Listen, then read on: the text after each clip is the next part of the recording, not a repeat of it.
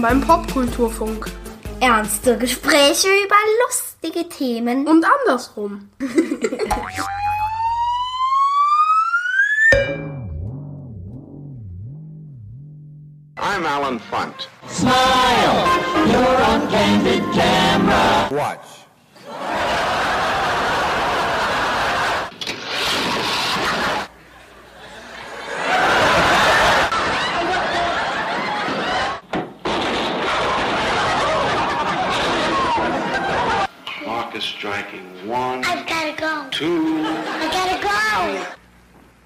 See you on candid camera.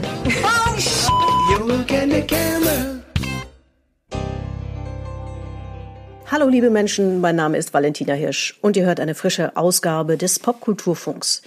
Diesmal geht's um das Thema Trash, Schwerpunkt Fernsehen. Den Ausschnitt, den ihr gerade gehört habt, der stammt aus einer US-Show namens Candid Camera von 1948. Das ist schon eine ganze Weile her, aber tatsächlich könnte man die Anfänge des Trash-TV hier finden. Nicht in der ganzen Sendung, aber die hatte trashige Momente. Um das mal zu erklären, Candid Camera ist das Vorbild für einen Klassiker unter den deutschen Unterhaltungsshows namens Verstehen Sie Spaß, die inzwischen auch Historie ist, aber ihr dürftet den einen oder anderen Moderator, die eine oder andere Moderatorin kennen. Begonnen hat das mal mit Paola und Kurt Felix und danach sind da Leute wie Harald Schmidt oder die Hallervorden noch vor der Kamera gestanden. Da wurden nichtsahnende Normalos, gelegentlich auch Promis, mit versteckter Kamera in unerwartete Situationen gebracht. Und das hat natürlich für ZuschauerInnen einen steten Quell der Schadenfreude bedeutet und auch immer mal ein bisschen Fremdscham. Also ganz schön trashig. Womit wir schon fast knietief im Thema stecken, weil dazu ist natürlich noch eine Menge mehr zu sagen. Dazu habe ich wie immer kompetente Unterstützung dabei. Diesmal die österreichische Kulturjournalistin Konstanze Chrisler.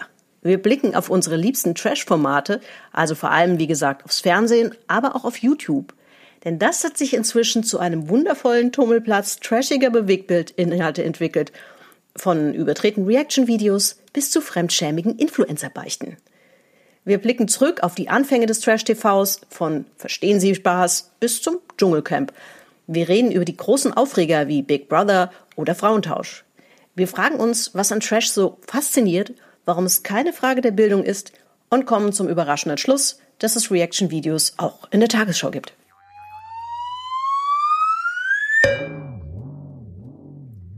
Okay, dann läuft die Aufnahme jetzt. Äh, ich rufe ein Hallo nach Wien. Äh, ich ich schicke auch ein Servus zurück.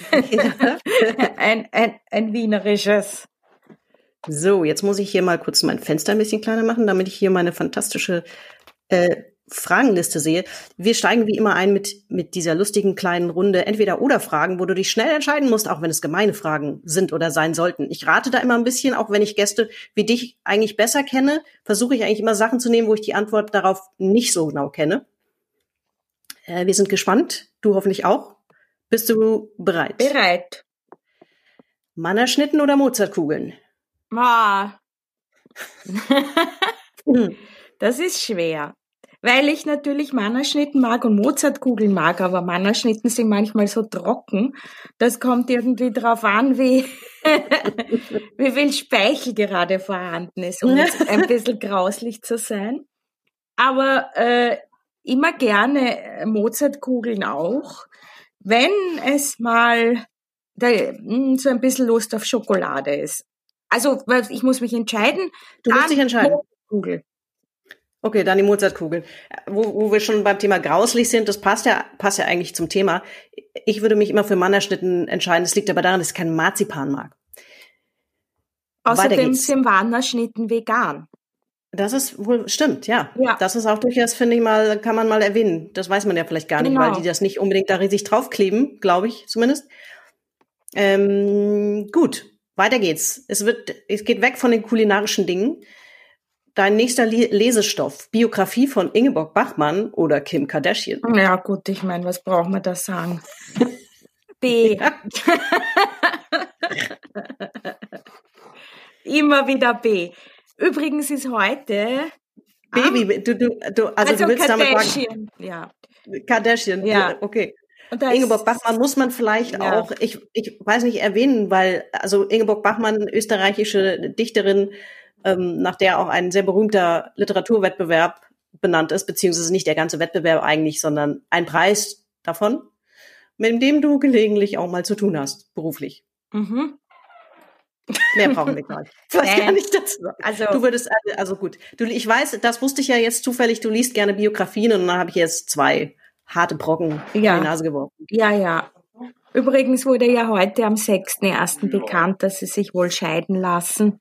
Kim Kardashian und Kanye West. Insofern würde ich noch mehr mich dafür entscheiden, äh, für die Kardashian-Bio, weil ich natürlich wissen möchte, was da dahinter Ja, war. weiß man schon Neues oder gibt's das übliche Statement, ähm, wir bleiben fantastische Freunde, es ist der beste Mensch der Welt und überhaupt?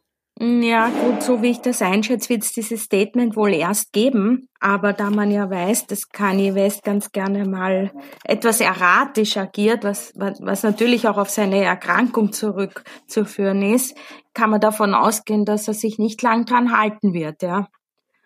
Okay, das äh, bleibt, bleibt spannend. Ja. Vielleicht kommen wir auf Frau Kardashian nochmal zurück im Laufe des Gesprächs.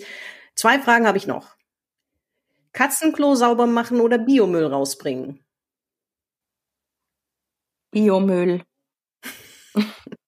Nachdem ich in der Familie das Katzenklo mache. Täglich, mehrmals. Couple Challenge oder Dschungelcamp? Ah, gute Frage.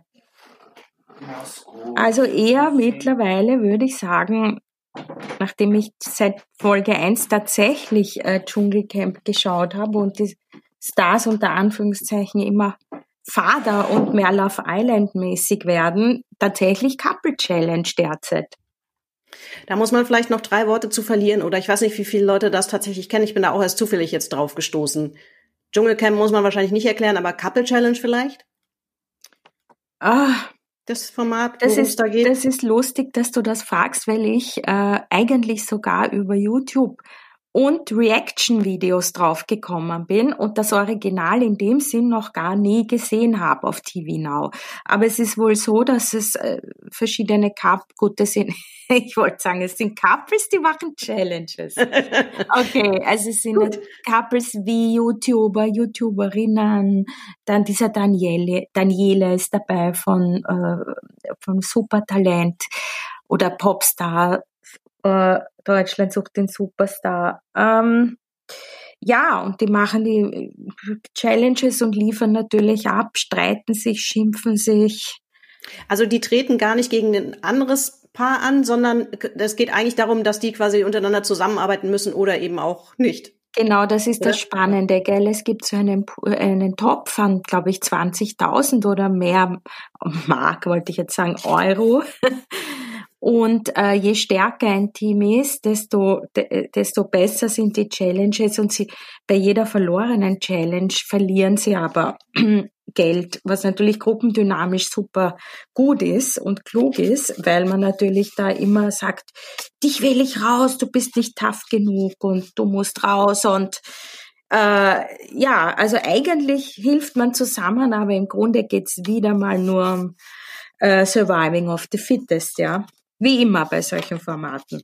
Ja, also das klingt auf jeden Fall sehr trashig. Im, im Zweifel trashiger als das Dschungelcamp. Allerdings. ja. Du hast, du hast, jetzt müssen wir ganz kurz nochmal zu dir kommen, beziehungsweise du, ähm, das habe ich in der Einleitung auch schon kurz erzählt, aber da muss man vielleicht nochmal drauf eingehen. Du hast deine Abschlussarbeit geschrieben über Zensur von Horrorfilmen in den 80ern, richtig? Mhm, genau. Da kam ja. Also richtig ist gut, ich habe die Einleitung schon aufgenommen. ja, ist richtig. müsste ich jetzt nochmal von vorne anfangen. Da- Damit kann man vielleicht ganz kurz sagen, warum gerade in den 80ern, weil da kam es zu der tollen Erfindung und vor allem aber Demokratisierung von Videorekordern. Das heißt, jeder konnte aufnehmen, in Videotheken gehen, wo dann natürlich die ganzen Schundfilme waren. Und dann war die Bundesprüfstelle in Deutschland vor allem, und Österreich hängt das ja von Deutschland ab, alarmiert und hat gesagt, diesen Schund und diesen Trash, den dürft ihr nicht sehen und den kann ja jetzt jeder im Wohnzimmer sehen, weil man das natürlich nicht mehr so leicht kontrollieren konnte, wie durch eine FSK oder so, äh, wo man schauen kann, wer geht ins Kino, ja. Das nur Ja. kurz zur Erklärung. Ja, das ist aber tatsächlich, da habe ich gar nicht drüber nachgedacht. Das ist natürlich total logisch. Ähm, Finde ich ganz spannend. Kann man denn sagen, ähm, also Horror ist ja eins der beständigsten Genres so, ähm, also über die Jahre. Und ka kann man sagen, dass, dass es in dem Genre besonders viel Trash gibt oder trifft es nicht zu? Gibt Mm, es andere Genres, wo das vielleicht genauso stark ist oder, oder sogar stärker? Na gut, in, Das ist so zumindest so mein Gefühl, dass Trash dafür ein tolles Tummelfeld ist. Mm, Das äh, hätte ich bis vor ein paar Jahren sicher mit Ja beantwortet.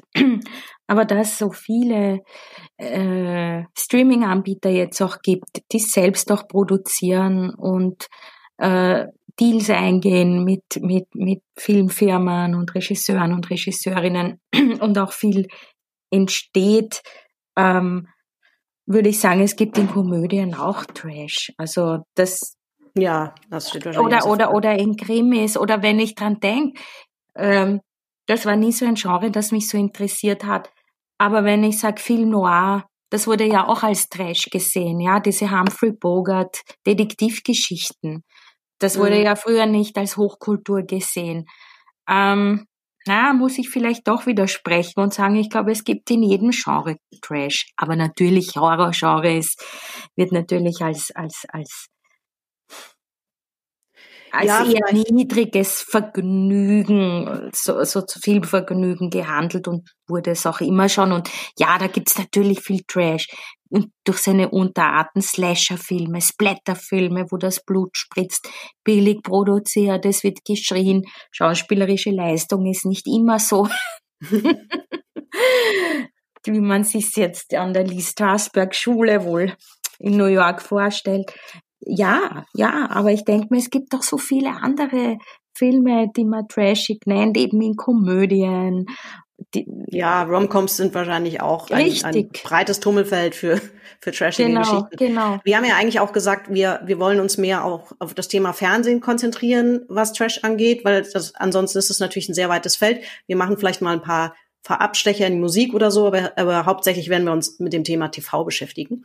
Äh, müssen ja jetzt vielleicht einfach auch mal eine kleine Definition finden, was, was Trash überhaupt ist, ähm, vor allen Dingen für, fürs TV. Ich habe mal eine gefunden in dem Buch von Anja Rützel, die ja die Kolumnistin bei Spiegel TV ist, viel über Trash-Formate schreibt und die auch ein sehr schönes Buch dazu geschrieben hat. Und die hat gefunden eine erstmal eine Unterscheidung ähm, in so Formate, in so narrative Formate wie zum Beispiel Notruf oder Frauentausch. Notruf kennt man vielleicht schon fast nicht mehr. Ich glaube, es gibt es auch gar nicht mehr. Frauentausch äh, läuft noch. Ähm, oder ist zumindest noch nicht, nicht ewig aus, aus der Tür. Oder ähm, so performative Formate wie ähm, Deutschland sucht den Superstar oder Popstars, halt so das, was, was letztlich Reality TV ist. Das ist erstmal so formatseitig vielleicht eine Definition. Und dann wird und wurde natürlich immer gern von, von ähm, Unterschichtenfernsehen gesprochen, was aber ein super schwieriger Begriff ist, oder? Ja, finde ich auch. Sollte man nicht verwenden in meiner äh, PC Polizei Nanny State Diktion. Ja, gut, das ist, das ist aber vielleicht auch eine Definition, die inzwischen tatsächlich sogar schon ein bisschen überholt ist, auch wenn natürlich immer noch gerne ähm, auf, auf bestimmte Formate runtergeguckt wird. Aber das hat sich doch vielleicht in den letzten Jahren auch ein bisschen geändert. Es gibt auch Medienphilosophen wie zum Beispiel Norbert Bolz, der wird in Anja Rützels Buch auch zitiert, der, der sagt, dass anspruchsvolles Programm grundsätzlich so eine Illusion ist von, von Kritikern, KritikerInnen, die, die selbst gern bestimmte Programme schauen und dann die vor allen Dingen deswegen für gutes Programm oder als gutes Programm erklären. Und dann ist halt immer die Frage, wo ist dann der Unterschied oder wo ist tatsächlich der Unterschied zwischen dem Musikantenstadel oder Big Brother? Das ist auch jetzt noch was, was ähm, Bolz gesagt hat. Und tatsächlich muss man vielleicht auch sagen, sehr stark entscheidet der Absender auch, was Trash ist. Je nachdem, wo es läuft, ist das irgendein Format, was ähm, auf Arte läuft oder so, dann fällt es wahrscheinlich schon schwerer, als einfach als Trash abzuurteilen.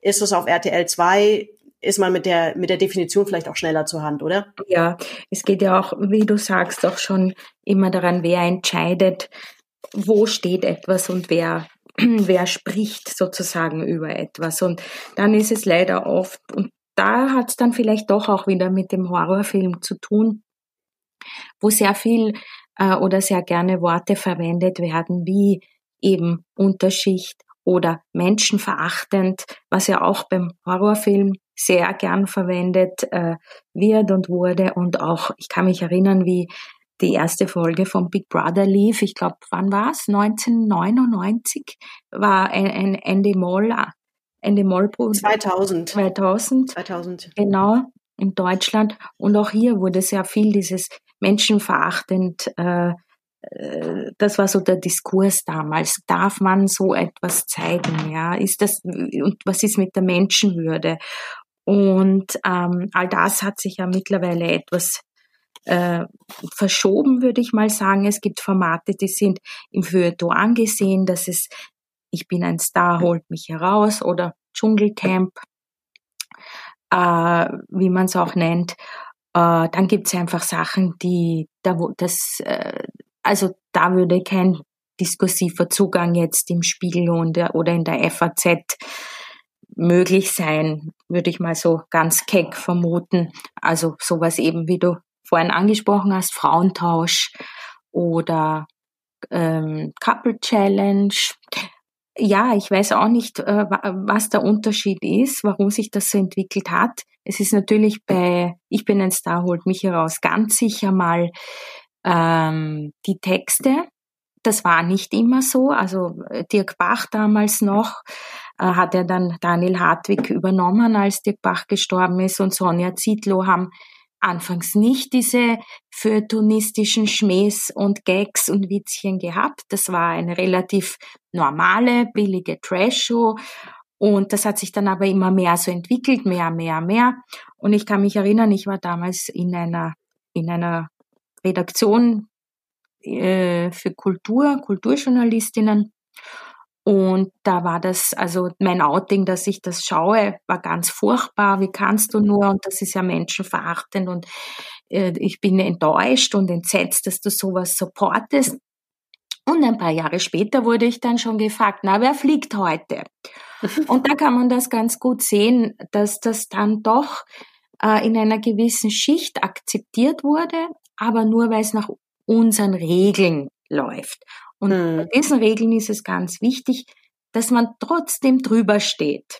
Ja, also ich weiß, wie ironisch das ist. Ich schaue jetzt zwei Wochen mit euch äh, da dieses äh, dieses Format, aber ich kann das abstrahieren, ich kann da diskursiv drüber reden, ich nehme es nicht so ernst. Und das ist schon immer so dieses pädagogisch didaktische, so wie auch ein bisschen ORF und ZDF in den 70er Jahren war. So, der Zeigefinger. Ich muss. Ja, es hat ja auch tatsächlich bei Big Brother, ähm, habe ich dann nochmal nachgelesen, da konnte ich mich gar nicht mehr dran erinnern. Also ich natürlich schon noch an die Aufregung, aber es hat tatsächlich RTL 2 zwei medienrechtliche Gutachten quasi gekostet oder das haben sie gebraucht, um mit dem Format überhaupt starten zu dürfen, weil eben, wie du schon auch gesagt hast, dass ähm, die Frage war, ob, ob diese Art von Fernsehen quasi gegen die Menschenwürde verstößt. Weil jetzt auch in dem Fall natürlich keine, keine Prominenten vor der Kamera standen, wo man sagt, okay, die, die wissen schon, die, worauf sie sich da einlassen, sondern eben ähm, ja gecastete Menschen, die keine Profis sind, die nicht professionell vor der Kamera stehen, was sich natürlich in 20 Jahren dann auch muss man sagen, dahingehend vielleicht geändert hat, dass inzwischen alle dieses Format kennen und dann eben doch sehr viel genauer wissen, worauf sie sich da einlassen. Ja, absolut. Und sich vorbereiten und coachen und ganz wichtig, wie kriegen sie Screen Time? Was müssen sie tun? Äh, es gibt ganz klare Regeln, wer wie viel wird verhandelt, wer, wer ist die A-Liste, wer ist die B-Liste, also das sind einfach andere, ganz andere Gesetzmäßigkeiten. Vor allem damals war es ja noch nicht so, dass du, also da gingen wirklich Sportler, Sänger, äh, Schauspieler wie Helmut Berger rein, äh, Mathieu Carrière. Jetzt ist es eigentlich nur mehr, also es ist ein, ein System, ein selbstreferenzielles, würde ich mal sagen. Also wenn ich zu Big Brother gehe, oder zu Ich bin ein Star, dann war ich vorher schon bei Temptation Island, bei Love Island, beim Bachelor, bin eine Bachelorette, weißt du so, ja, also mhm. man weiß ganz genau, der Startschuss ist mh, mm, vielleicht eine Show auf RTL 2, aber dann schaffe ich's zu RTL. um 22.15 Uhr vor Millionen und bin nicht mehr vielleicht nur auf TV Now. Vielleicht noch ganz kurz zur Historie. Wir haben jetzt mal so um 2000 angefangen, was wahrscheinlich auch für Deutschland durchaus so ein so ein Startpunkt war, wo es mehr solcher Formate gegeben hat. Natürlich kann man auch weiter noch zurückgucken, speziell in die USA. Da gab es ein Format namens Candid Camera. Das, da gab es auch einen kurzen Ausschnitt schon hier an dieser Stelle, beziehungsweise am Anfang äh, dieses Podcasts. Das ist ein Format von 1948.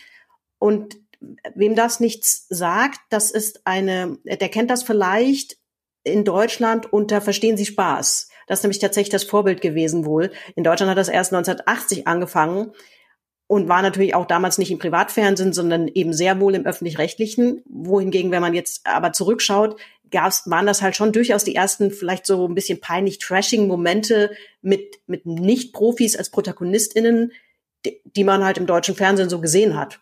Also da können sich da kann man jetzt auch nicht, könnte man nicht sagen, dass das ein reines Privileg vielleicht vom Privatfernsehen ist oder so. Das ist natürlich bei Unterhaltungsformaten auch vielleicht was, was äh, schnell mal in die Richtung abgleiten kann, oder? Ja, sicher.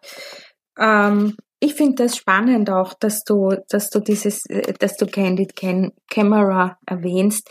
So hätte ich nie gedacht, aber ja, das war wahrscheinlich der Moment, wo sozusagen auch Normalos äh, ins Fernsehen gekommen sind, in unsere Wohnzimmer gekommen sind und quasi vorgeführt wor worden sind, ja. Und was ja auch heutzutage gibt es ja so Sachen wie Verstehen Sie Spaß zwar schon noch, aber natürlich ist sehr viel von dem auch auf YouTube, auf YouTube abgewandert.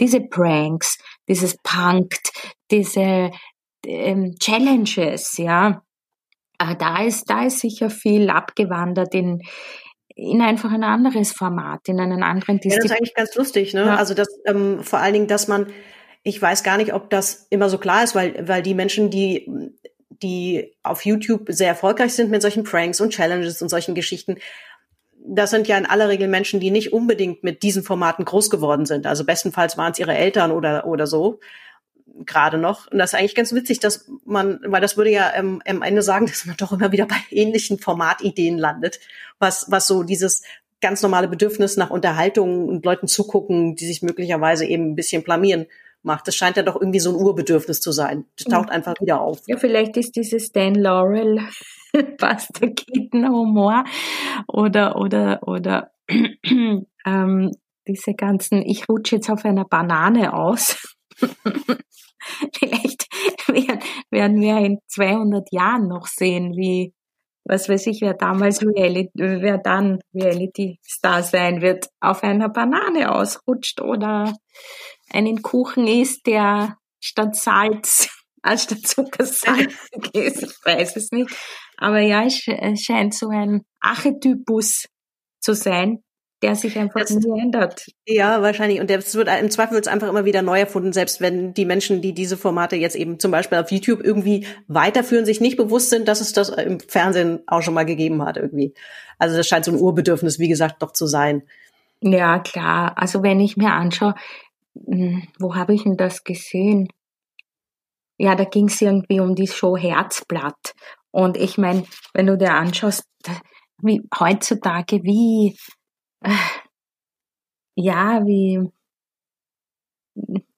wie, wie überhaupt nicht schlimm oder mir fällt jetzt oder harmlos und damals, oh, oh Gott, und als würde man da schon einen Porno zeigen, ja. Also, ist auch immer eine, eine Zeit, Zeitsache. Wenn ich mir anschaue, was ist zum Beispiel, ist vielleicht nicht ganz Trash-TV oder vielleicht doch, ja.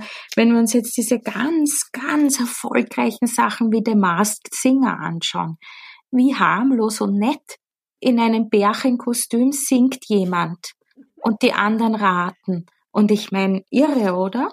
Also es gibt ja, doch immer den also Backlash, ja. Es gibt ja. dieses, kann sich erinnern, wie The Voice kam, dass man so respektvoll und also ich glaube nicht an den Untergang der Menschheit durch das Privat-TV. Ich glaube, dass sich der Markt selbst reguliert. Und wenn es zu schlimm wird, wie im Übrigen finde ich, wenn man dieses grausliche Wort menschenverachtend in den Mund nehmen will, Promis in den Ballmann, war das Ja, also da wurde gemobbt. Der Sender hat nicht eingegriffen, ganz im Gegenteil, er hat das befeuert. Dann bin ich aber froh, dass es dann immer wieder so Regulatorien gibt, dass man sagt, okay, so nicht, ja. Und es hat mich jetzt ein bisschen, hat mich aber doch dran erinnert. Also ich glaube, das Harmlose kommt dann eh wieder von selber. Ja. Also, weil, ja, ansonsten muss man wahrscheinlich sagen, dass in den, in den Abgründen der, der, der Trash-TV-Formate es dann leider schon so ist, gerade, mm, dass, dass also schlechtes Verhalten schon auch gerne natürlich beklatscht wird. Also das wird nicht unbedingt, das sind vielleicht nicht die, die, die am Ende gewinnen. Das mag schon sein, aber das ist natürlich trotzdem das, was, was eine gewisse Quote bringt oder was Aufreger produziert, was dann wieder Clips produziert, die viral gehen und okay. so weiter. Mhm. Also das wird halt natürlich dann durch die Formate selbst nicht unbedingt sanktioniert. Stimmt, ja. Äh, wobei ich muss auch, ich, ich, ich finde ja auch, dass äh, Trash-Fernsehen so einen ja, aufklärerischen Charakter fast hat, weil es wird so viel gesellschaftspolitisches verhandelt, ganz automatisch natürlich, wenn Menschen auf engstem Raum zusammenleben, die halt unterschiedliche Charaktere sind und, und aufeinander clashen. Und du siehst, es wird Sexismus, du siehst Mobbing, Rassismus, von mir aus Ableismus, Ageism, also alles das und ja, das finde ich gut, ja, dass, dass, dass, dass solche Fällt uns das vielleicht auch in dem Rahmen von Trash einfach leichter, dass solche Themen zu verhandeln, gerade weil, weil man sich ohnehin so ein bisschen zurücklehnt und, und Leuten beim, beim Leben zusieht, mhm.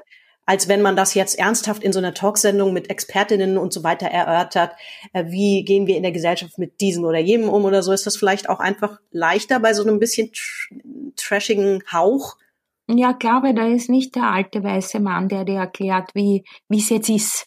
Gerade. Also so, sagen wir zumindest, zumindest ähm, wenn, wenn Diskussionen zugelassen werden, wenn, wenn welche stattfinden, die gut sind. Das ist sicherlich nicht, nicht immer gesagt, aber es hat durchaus auch gute Momente gegeben. Also ja. ich möchte kurz springen zu MTV, die in den 90ern viele Reality-TV-Formate auch gemacht haben. Und da, wenn, da sind teilweise, finde ich, wirklich sehr sehenswerte Sachen dabei gewesen. Also ich mochte sehr gern The Real World zum Beispiel. Das äh, hat, ist 1992 gestartet.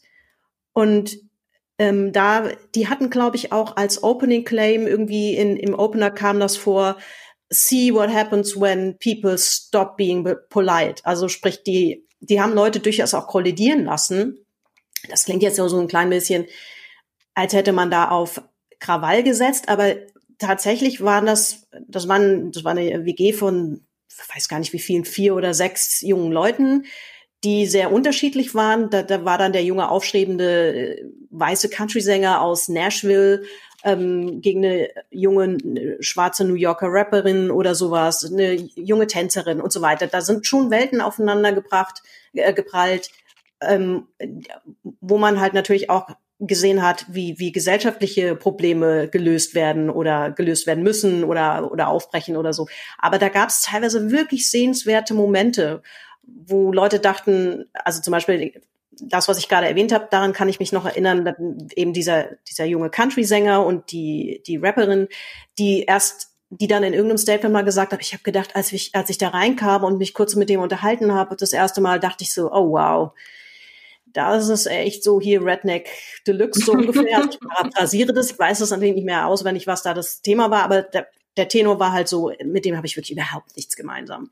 Und dann ist halt die gesamte WG irgendwann tatsächlich mal auf einem Konzert von ihm gewesen und sie hat ihn halt auf der Bühne gesehen, wie viel Herzblut er dann in, in, in seinen, seine Performance gesteckt hat, wie der mit dem Publikum interagiert hat und so, wo sie dann hinterher sagte, jetzt verstehe ich ihn besser, weil das haben wir tatsächlich gemeinsam, dieses diese Liebe zur Musik und das Auftreten. Und ähm, ich, ich glaube, wir haben mehr gemeinsam, als ich gedacht habe. Das war ein durchaus sehenswerter Moment und das wäre sicherlich in einem anderen Format, in einem anderen Setting vielleicht so nicht verhandelt worden. Also das mhm. kann, solche Momente gibt's natürlich. Absolut. Und es geht ja auch gar nicht so sehr darum, wie die jetzt miteinander diskutieren, dass man sagt, okay, da kommen, das ist jetzt ein total besonders gescheiter, reflektierter Diskurs, der da passiert am Bildschirm, sondern da passieren Dinge und dann kommt was in Gang in den Köpfen und dann fragt man sich, na, war das vielleicht jetzt nicht Mobbing? War das nicht sehr rassistisch? War das nicht sehr sexistisch? Es geht auch darum, äh, wie etwas gelesen wird und besprochen wird.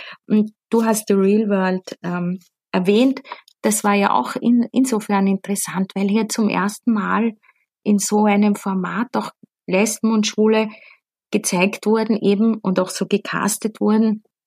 Auch mal ein HIV-positiver Mann, äh, die da ja, die da einfach dabei waren, ja, die man gesehen genau, dass hat. das jetzt das Hauptthema genau, war. Das ist genau. Das ist, hatte eine gewisse Selbstverständlichkeit. Genau, und diese Selbstverständlichkeit, das mag ich halt auch so an Trash-TV, weil ich finde das so schön, wenn dann ganz normal eine Transgender-Person da ist und dann fragt den Joey Heindle, bist du jetzt ein Mann oder eine Frau? Und, und dann, dann wird das aber, also es, es hat so eine, ja, ich glaube, dass solche Dinge manchmal mehr machen für, für Toleranz oder mehr bringen oder wenn du LGBTQ-Leute da siehst, die da, die da dabei sind, äh, als wenn du jetzt gehst, was weiß ich, in eine Schule und da einen Unterricht machst für mehr Toleranz. Ja, also ich glaube, du kommst da irgendwie näher hin, ja, wenn, wenn solche Leute einfach auch ganz normal dabei sind und dann kommt halt zu so Sachen und dann zu komischen Fragen, aber genauso gut zu ganz viel, was man auch lernen kann, ja. Ja, möglicherweise ist es, ist das halt auch sozusagen in Anführungszeichen manchmal das Heilsame daran, dass, dass da Fragen gestellt werden, naive Fragen, wo Genau. man, wo man denkt, die wird, ich würde mich nicht trauen, das zu fragen, aber ganz ehrlich, ich würde es eigentlich gerne wissen. Ich, Genau, ich- genau. Eben. Und das finde ich, das, äh, das finde ich gut, ja. Also wenn dann so eine L'Oreal London damals bei der Alm äh, hat dann eher eine Transition gemacht ähm, zur Frau. Aber am Anfang immer, ah ja, schaut die an, aber das, diese Menschen sind dann einfach genauso Teil von einer Gemeinschaft oder Nicht-Gemeinschaft, wie auch immer, und streiten sich genauso oder auch nicht. Und ich glaube, dass diese Sichtbarkeit, das ist einfach auch total, einfach finde ich an Trash TV einfach auch gut und wichtig und schön eigentlich. Ja, jetzt haben wir tatsächlich vielleicht schon äh, ganz nebenbei ein bisschen die Frage beantwortet, warum wir gerne Trash gucken. Also weil eben tatsächlich Themen und Probleme verhandelt werden in Anführungszeichen, aber oder stattfinden in einem anderen Rahmen, als wenn ich jetzt keine Ahnung ein, ein Fachbuch lese, eine Biografie lese, einen Vortrag höre oder oder sonst irgendwelche Initiativen zu bestimmten Themen habe. Also da findet sozusagen einfach alles statt, im günstigsten Fall Ja. natürlich. Aber es ergänzt sich auch schön. Also ich möchte auch eine, eine Lanze für den Vortrag treffen, äh, ins Treffen führen, weil brechen, Lanze brechen. Ähm, das ist ja schön, du hast einen Vortrag gehört und dann siehst du das Beispiel äh, im Stream oder, oder am Fernseher eigentlich dafür. Es können, glaube ich, die größten Adorno-Sätze äh, mit einer Szene also Ja. ich bin jetzt da, holt mich hier raus. Also, also wir können, glaube ich, an der Stelle schon mal festhalten, dass, dass Trash TV ganz viele positive, positive Momente hat und positive auch äh, positive Dinge bewegen kann. Natürlich hat es logischerweise in den letzten 20, 30 Jahren auch Skandale, Aufreger und traurige Höhepunkte gegeben. Was mir so spontan eingefallen ist, auch wenn das jetzt auch schon wieder eine Weile her ist, aber das hat, glaube ich, inzwischen auf YouTube auch über eine Million Klicks, ähm, ist der Ausraster eines Familienvaters äh, bei Frauentausch, ich glaube wegen dem zerbrochenen Frühstücksbrettchen. Ähm, das, ich glaube, das war 2009, wenn mich nicht alles täuscht. Und das, das ist, ist tatsächlich hängen geblieben. Das ist natürlich viral gegangen. Das ist ähm, ein unangenehmer Moment gewesen. Das war natürlich wirklich Fremdschämen von jemand, der in einem Moment total überlastet war. Und da, was dann auch natürlich einfach zu realen Problemen geführt hat. Die Familie ist fürchterlich gemobbt worden. Die, die haben Jahre später erzählt, die Sendung hat ihr Leben zerstört. Mhm. Und das sind natürlich so die Auswüchse, wo man dann sagt, das ist natürlich in der Verantwortung irgendwo auch von, von Redaktionen soweit eben nicht zu gehen. Mhm. also das, so, das ist jetzt total eine banale Aussage, aber das sind natürlich auch, das muss man, glaube ich, einfach nochmal sagen. Also Ja. Trash TV, so viel Positives man da finden kann. Und so viel Spaß, wie man daran haben kann. Ich, ich lese Anja Rützel natürlich auch unglaublich gerne. Aber das sind, glaube ich, auch Grenzen, die jeder Ja. ziehen würde. Also auf jeden Fall muss ich auch sagen, dass äh, das schaue ich gar nicht. Also Schwiegertochter gesucht auch nicht, weil ich finde einfach, man merkt, dass die, dass die, dass die Redaktion die Leute einfach nicht mag. Ja, also das, Ja. sie mag ihre, ihre, ihre Darsteller nicht. Und ähm, beim, beim, bei Ich bin ein Star oder Big Brother, Omi Big Brother oder so, da habe ich nicht dieses Gefühl, ja. Äh, aber da, das ist einfach, ja, das ist tatsächlich für mich eine Art Vorführen. Ja. Und äh, natürlich werden die Leute auch so gecastet, ja. Das hat man ja gesehen bei diesem Böhmermann-Schwiegertochter Gesuchtskandal, wo du vielleicht ein, ein bisschen mehr weißt, aber ähm, das Ich- war ja, nicht hab- Ja, ich habe, äh, also zumindest im Zuge der, der Recherche jetzt für heute ein bisschen nochmal drüber gelesen. Das war auch schon 2016, jetzt inzwischen wieder ein paar Jahre her. Ich befürchte, dass sich so viel nicht geändert hat. Da hat Jan Böhmermann ja fiktive Protagonisten eingeschleust bei Schwiegertochter gesucht und dann nachher, glaube ich, so ähm, auch das paraphrasiert äh, irgendwas in der Richtung gesagt. Also, dass sie hätten sich schon wirklich sehr in Anführungszeichen armselige Charaktere ausgedacht und das Format selbst hat die dann noch mal zehnmal schlimmer dargestellt, als sie sich das selbst sozusagen vorher imaginiert haben. Und da in der Folge sind dann ja auch noch mal die Verträge überprüft worden. Man hat ja dann auch gesehen, wie lächerlich wenig die Menschen dafür bekommen, dass sie sich dann so exponieren. Und ich, also ich weiß nicht, ob sich da wirklich so viel dran geändert hat. Auf der anderen Seite muss man sagen, dass diese, dass viele von diesen Formaten, über die wir hier reden, ähm, vielleicht auch eine, eine, eine endliche Laufdauer haben. Also die sind irgendwann auch tatsächlich immer durch und sorgen dann tatsächlich für keine Aufreger mehr im, im guten wie im schlechten Sinne. Ja, es gibt ja auch noch so Sachen wie dieses Köln und dann irgendeine Zahl. Ja, und eine Postleitzahl. Das habe ich noch nie Köln, gesehen. Berlin, weiß ich nicht was. Hast Da du, schaust du sowas oder hast du da was recherchiert dazu? Nee, ehrlich gesagt habe ich da jetzt nicht noch mal intensiv reingeguckt, aber ist natürlich tatsächlich ein wichtiger Punkt, dass es auch noch mal so eine eigene Gattung, ne? Das ist so so Pseudo-Doku-Reality-Geschichte. Das ist irgendwie noch mal so ein Subgenre geworden. Ja, und das Lustige ist, von diesem Sub, Sub, Sub-Genre kommen, werden dann auch alle wieder weitergespült, ja, in diesen Kosmos, in diesen Reality-TV. Ich, ich, ich, ich weiß nicht, wo ich das gelesen habe. Ich meine, dass auch immer mal wieder auf, ähm, auf den Fanseiten, auf Facebook zum Beispiel bei solchen Formaten, Leute ernsthaft über Dinge diskutieren, wo dann zwischendurch immer mal wieder einer reinruft, ihr wisst schon, dass das Fiktion ist. Weil da verschwimmen dann irgendwann wirklich Mhm. mal die Grenzen. ja, Dann ist, das habe ich äh, noch eine Weisheit, die ich äh, Anja Rützels Buch entnommen habe, die ich aber auch ganz spannend fand, war, dass ähm, in Richtung, in Sachen Entwicklung, ähm, dass YouTube da natürlich, da haben wir ja auch schon kurz drüber gesprochen, dem Reality-TV oder dem Trash-TV tatsächlich auch schon einiges weggenommen hat. Vielleicht, äh, also vor allen Dingen die wertvolle Ressource Teenie-Fantum äh, deutlich geringer wird oder, oder verknappt wurde, weil natürlich jugendliche Begeisterungsfähigkeit jetzt nicht mehr ohne Ende vorhanden ist, weil sie, weil YouTuber natürlich und YouTuberinnen große Stars sind, die eben auf dieser Plattform groß sind. ja, Und nicht, nicht mehr nur bei RTL 2 oder Pro7 oder Vox oder sonst wem.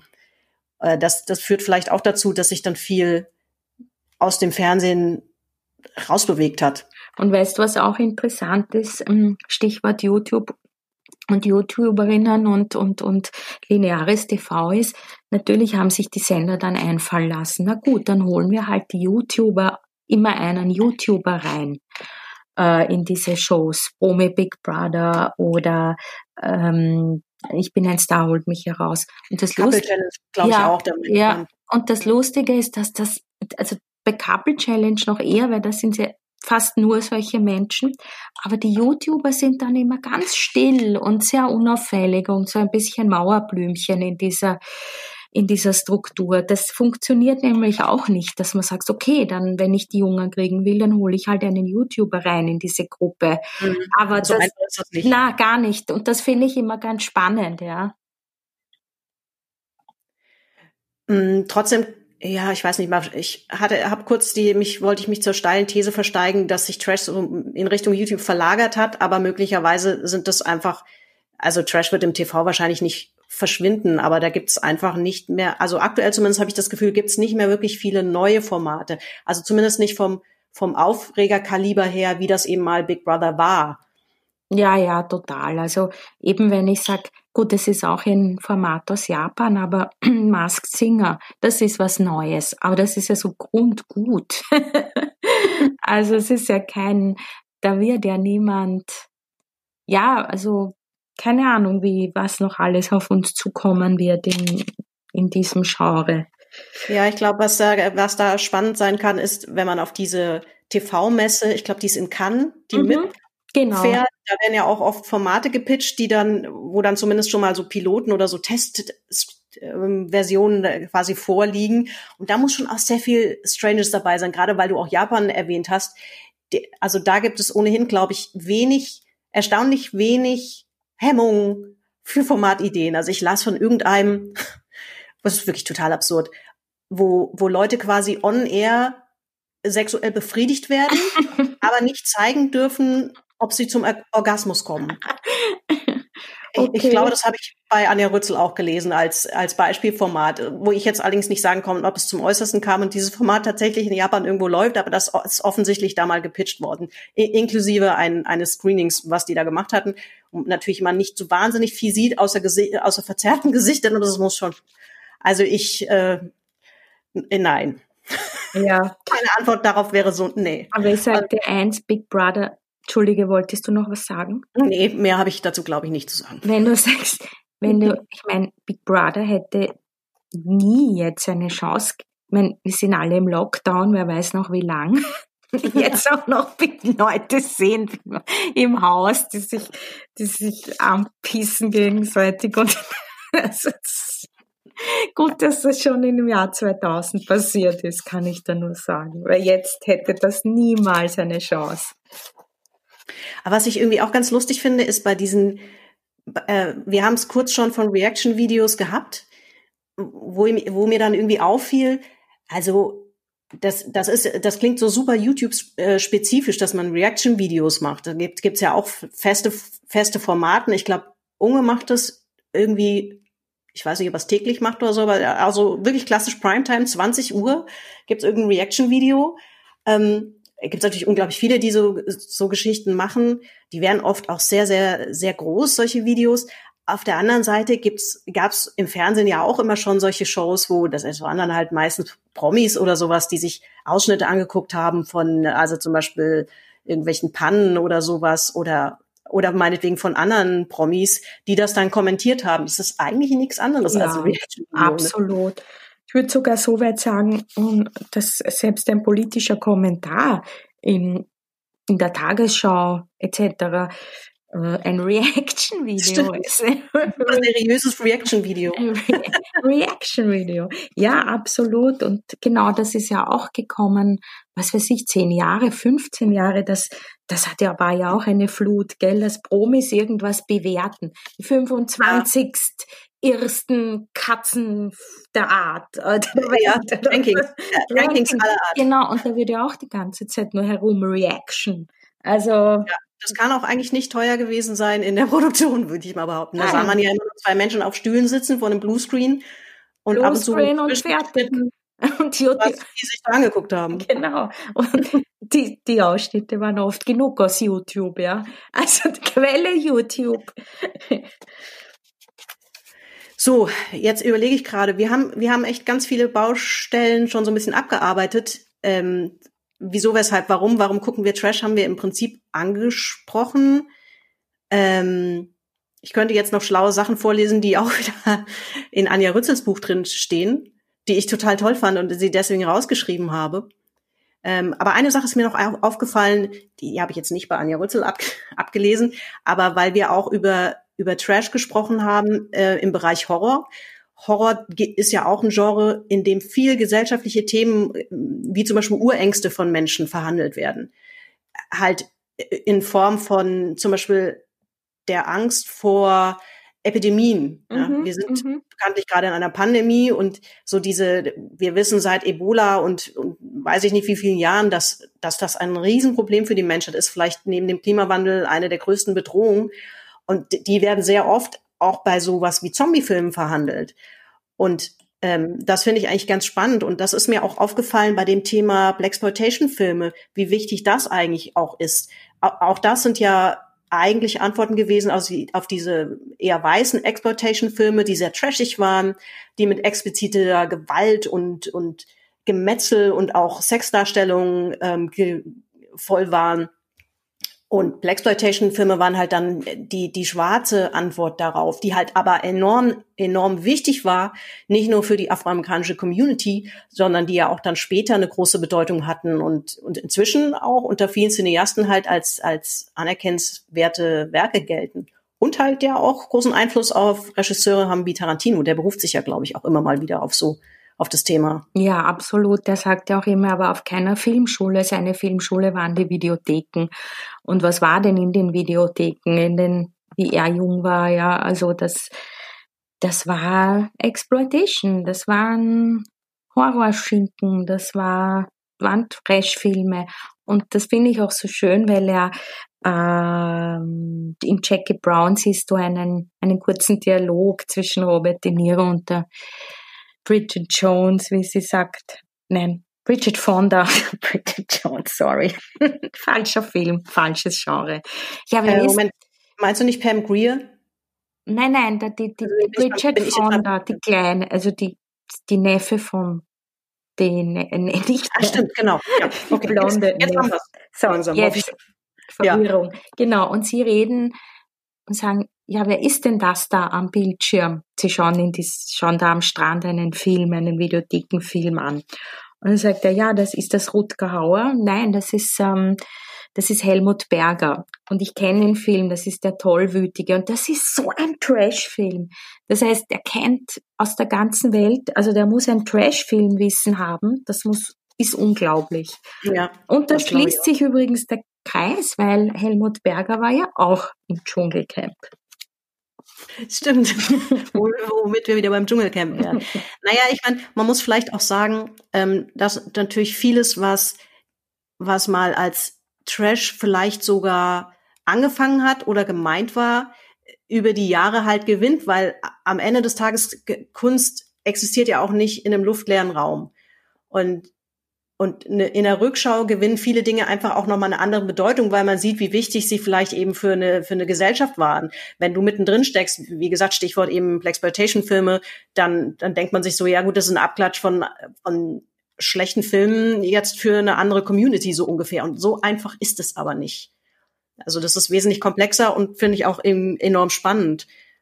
Ähm, und dann ist vielleicht auch was, was, was jemand, ich habe noch als, ich habe noch überlegt, was so im filmischen Bereich mir noch so einfällt, wo ich das Gefühl hatte, das ist total trashig.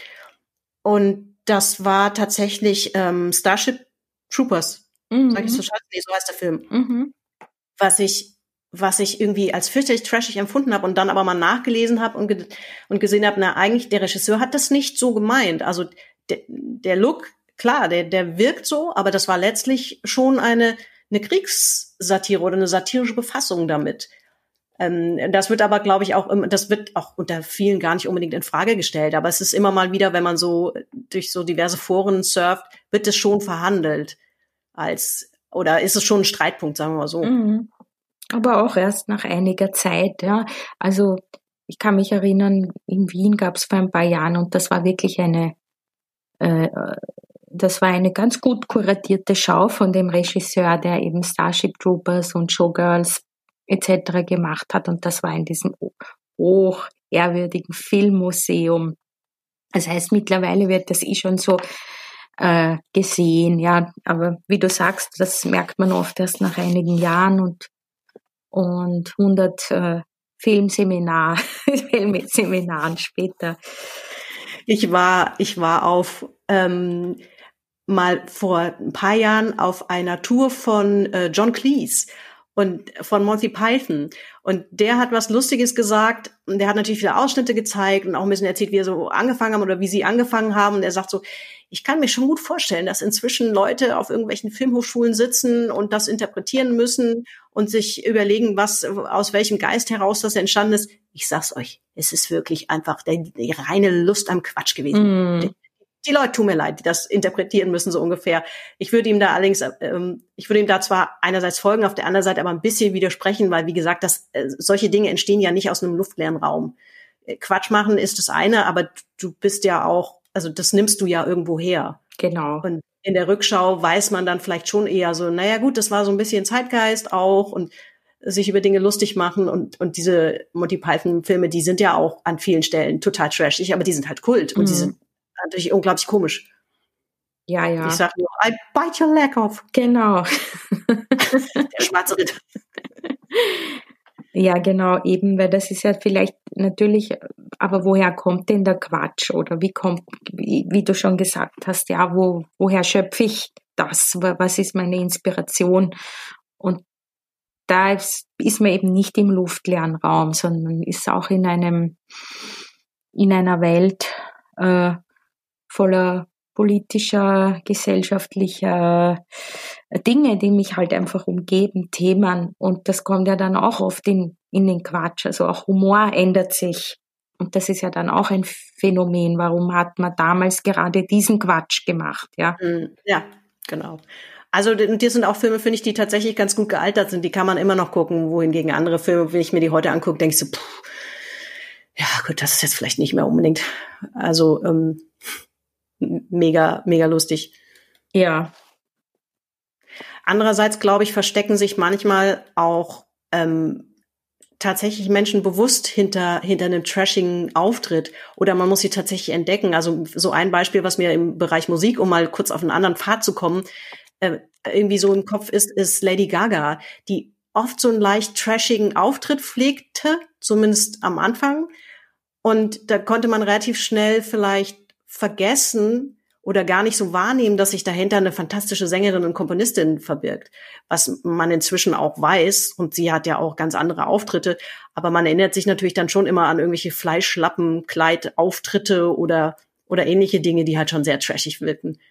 ja, total. Und sie ist ja diese, dieses absolute, diese absolute Vertreterin oder, oder vielleicht die Göttin des Camp, ja, also das Camp, dieses, dieser, dieser Begriff, den Den Begriff Susan, genau, den Susan Sonntag geprägt hat in ihrem, in ihrem Essay Notes on Camp, wo es um das gekünstelte, übertriebene, ähm, dramatische Drama Queen ein bisschen, würde man vielleicht halt sagen, ähm, geht.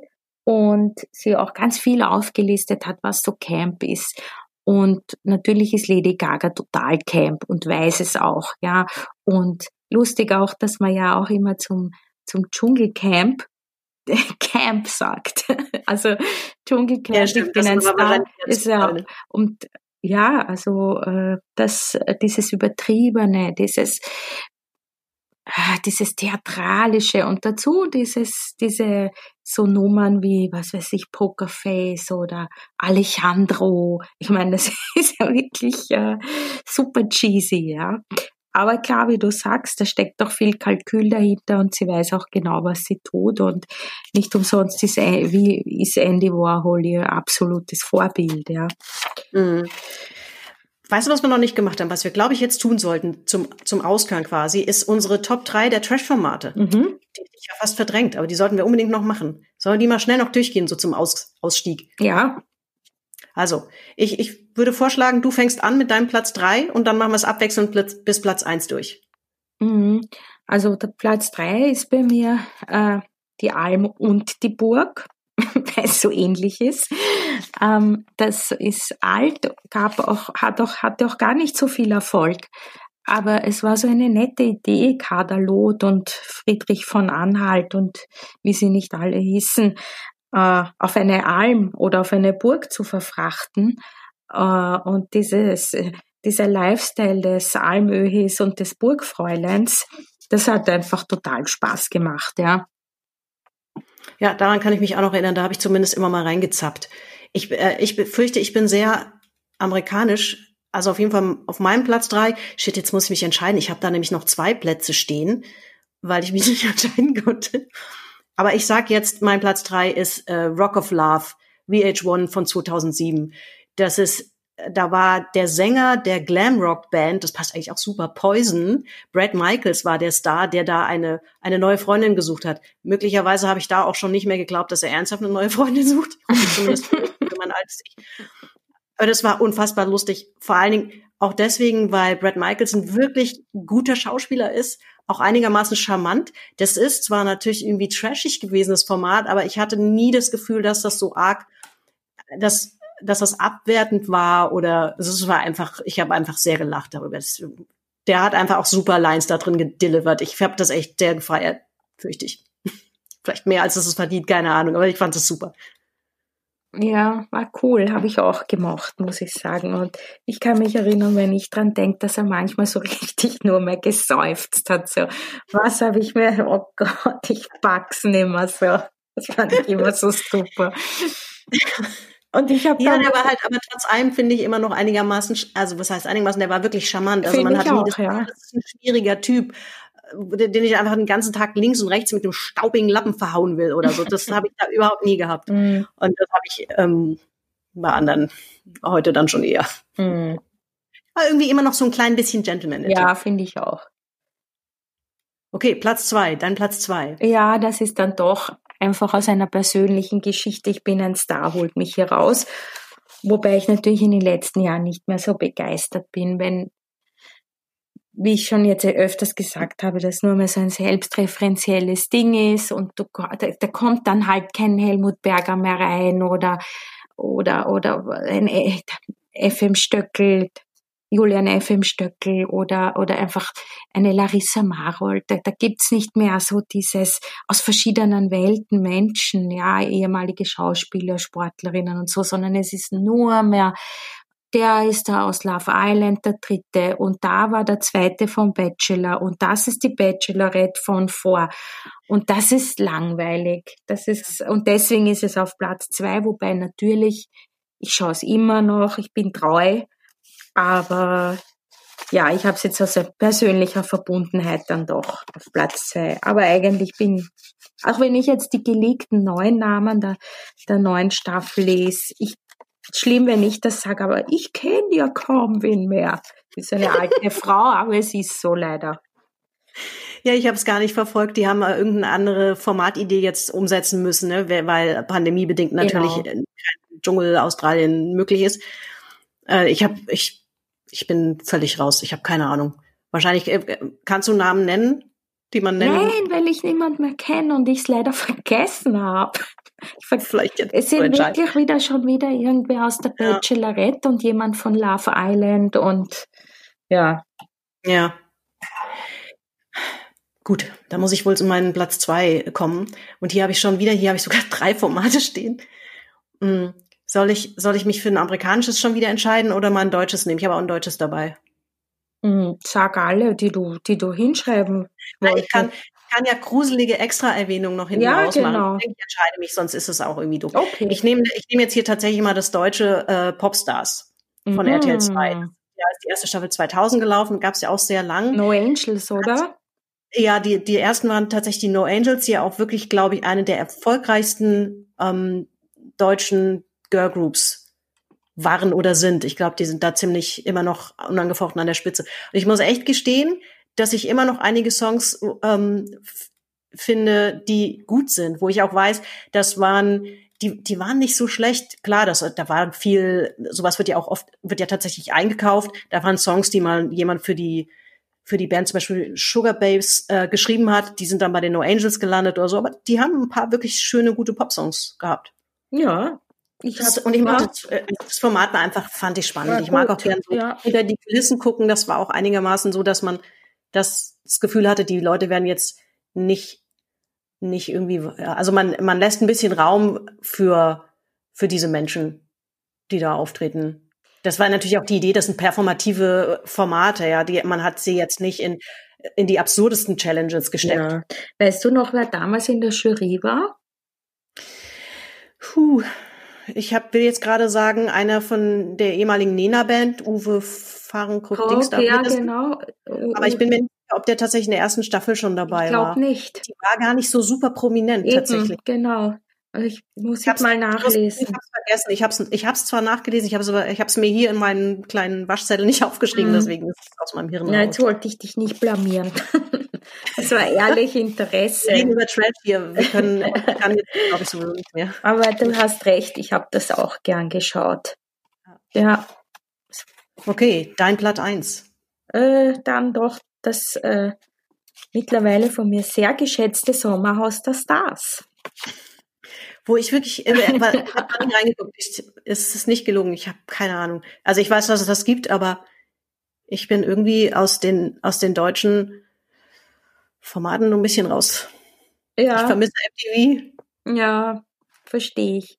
Jetzt haben wir gar Was nicht über Sommerhaus der Stars irgendwie sehenswert. Also ich meine, das ist immerhin mal wieder Prominente. Wir wissen, dass, dass die zumindest ähm, vielleicht noch mehr Überblick über das haben, was sie da tun. Also zumindest sagen wir mal so. Ich finde, ich finde nach wie vor finde ich es schwierig, wenn in Formaten wie eben Frauentausch oder so Menschen wirklich, wirklich Situationen ausgesetzt werden oder forciert werden, die sie lächerlich machen sollen. Und das ist, das Gefühl habe ich da halt auch oft. Das habe ich auch bei Germany's Next Topmodel oft. Und das ist, finde ich, aber bei Prominenten einfach nochmal eine andere Hausnummer. Natürlich haben auch die verdient, dass man sie nicht wie Trash behandelt.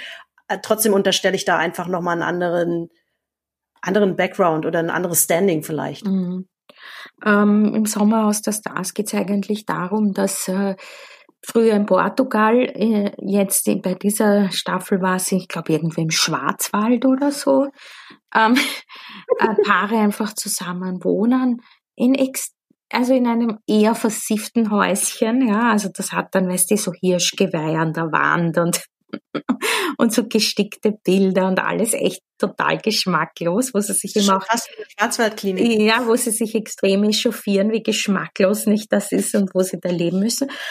Und die unterschiedlichsten Paare, also meistens ist oder fast immer ist es so, dass ein Part dieses Paares bekannt ist, also Willi Herrn und seine Freundin oder Annemarie Eilsfeld von Popstars und ihr Freund oder äh, dieses ähm, dieser Mann. Ah, okay, also das ist dann, Genau. das, äh, und die das triggert dann so ein bisschen so, ich wüsste ja zu gern mal, mit wem der oder die, wie Genau. Und das jetzt ja kommt dann noch dazu, dass du so ein bisschen diesen Blick hast in, in die Pärchenwelt dieses Promis. Ich sage nicht, dass das super Promis sind. Ja, ich meine, wir bewegen uns hier auf Willi Herrn Niveau, aber es macht einfach Spaß und genau das ist es ja. Du siehst ihn auch als Paar.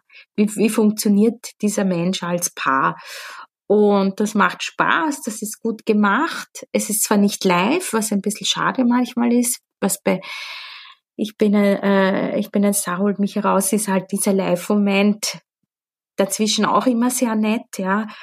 Äh, es gibt keinen Presenter, aber es, es macht Spaß und die Challenges sind gut, äh, sind gut gewählt, gut gemacht und äh, finde ich, es hat echt das Zeug zu bleiben, ja, gekommen und zu bleiben für längere Zeit hoffentlich.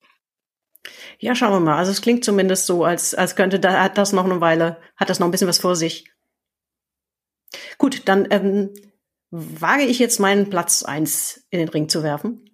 Das ist jetzt vielleicht gar keine Überraschung, haben wir auch schon kurz drüber gesprochen, das ist tatsächlich bei mir äh, The Real World. Ah, ich bin so retro. ich bin irgendwie aus dem modernen Jahr, wie man vielleicht schon gemerkt hat, ein bisschen raus. Ich mochte das einfach sau gerne. Also ich weiß gar nicht, wie, wie viele Staffeln ich geguckt habe. Das waren ja auch einige. Danach sind dann auch noch ein paar gruseligere Sachen hinterhergekommen, die sich vielleicht so ein bisschen daran, also keine Spin-offs davon waren, aber sich so ein bisschen entwickelt haben aus der Geschichte. Jersey Shore zum Beispiel, das war dann wirklich schon sehr trashig.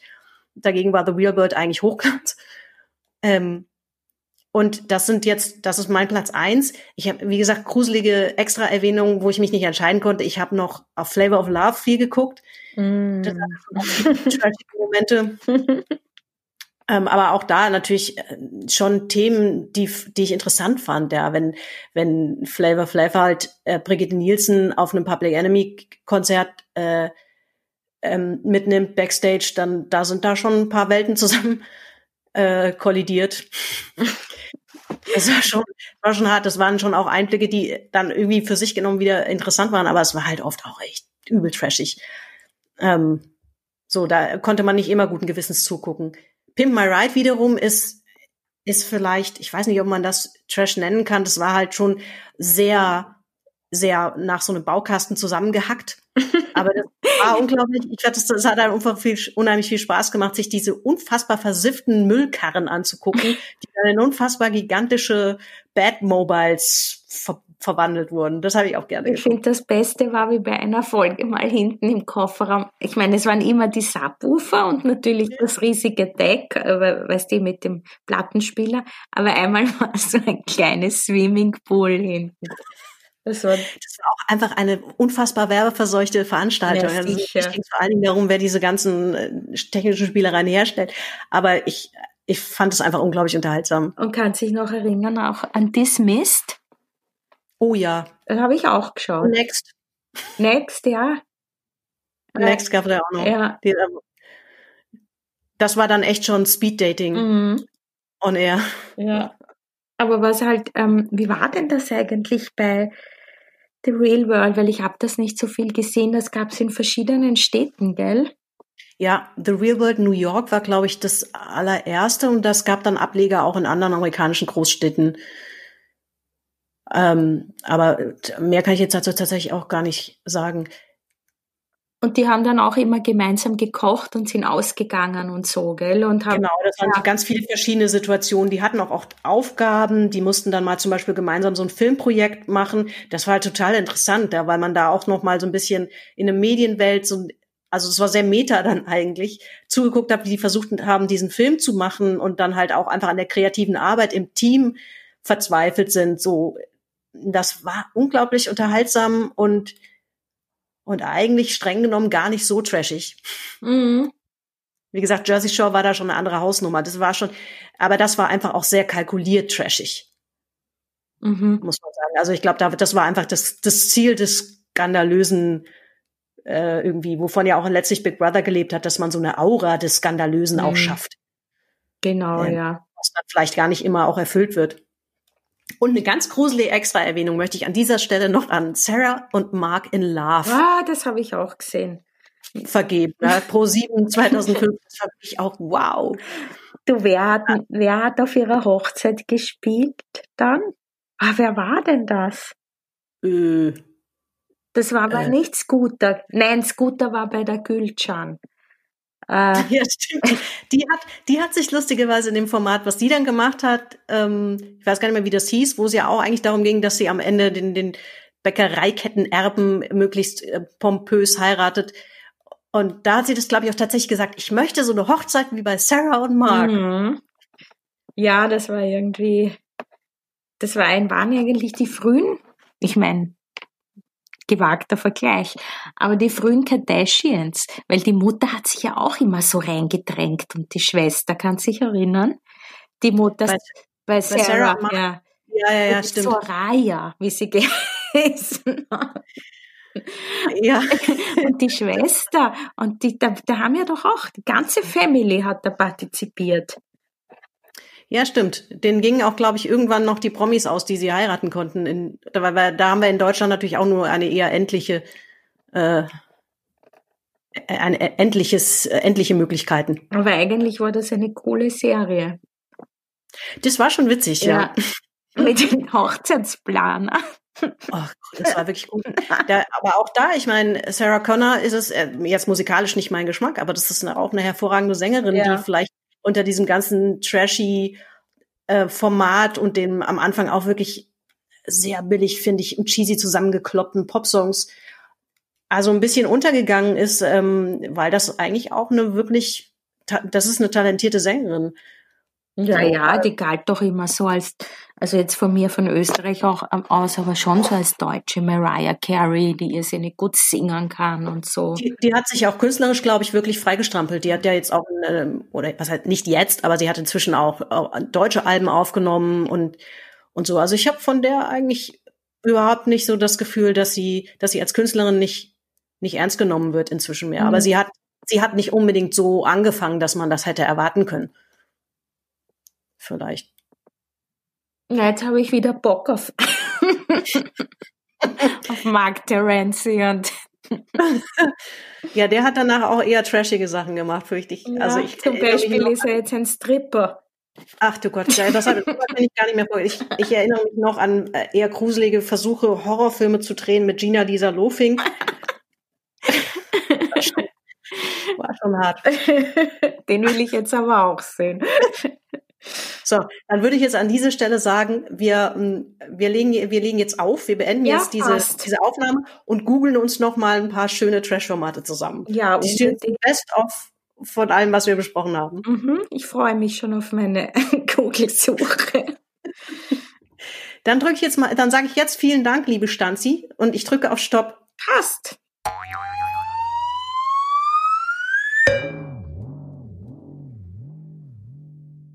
So, liebe Menschen, hier bin ich wieder mit meiner üblichen kleinen Abmoderation. Wer aufmerksam zugehört hat, hat früh gemerkt, dass wir die Aufnahme schon vor ein paar Wochen gemacht haben. Ich brauche ja meistens eine Weile für die Postproduktion, aber normalerweise eigentlich höchstens so ein, zwei Wochen. Diesmal hat es ein bisschen länger gedauert. Aber manchmal ist so eine Abmoderation mit mehr Abstand ja auch gar nicht so schlecht. Inzwischen wirkt die US-Politik weit weniger wie eine trashige Reality-Show und das ist doch mal was Gutes. Ich verlinke euch wie immer das Wichtigste in den Show Notes, zum Beispiel die Info zu dem mehrfach zitierten Buch von Anja Rützel. Das ist in dieser Folge ja wirklich oft Thema gewesen, wie mir jetzt aufgefallen ist. Das liefert aber auch wirklich spannende und unterhaltsame Hintergrundinfos und liest sich genauso unterhaltsam wie Anjas Kolumnen zum Dschungelcamp und anderen Trash-Formaten. Für Rückmeldungen und Feedback findet ihr mich als Silbendrechsler bei Twitter und den Popkulturfunk gibt's unter diesem Namen bei Instagram. Danke fürs Zuhören, empfehlt diesen Podcast bitte gerne weiter und bis zum nächsten Mal.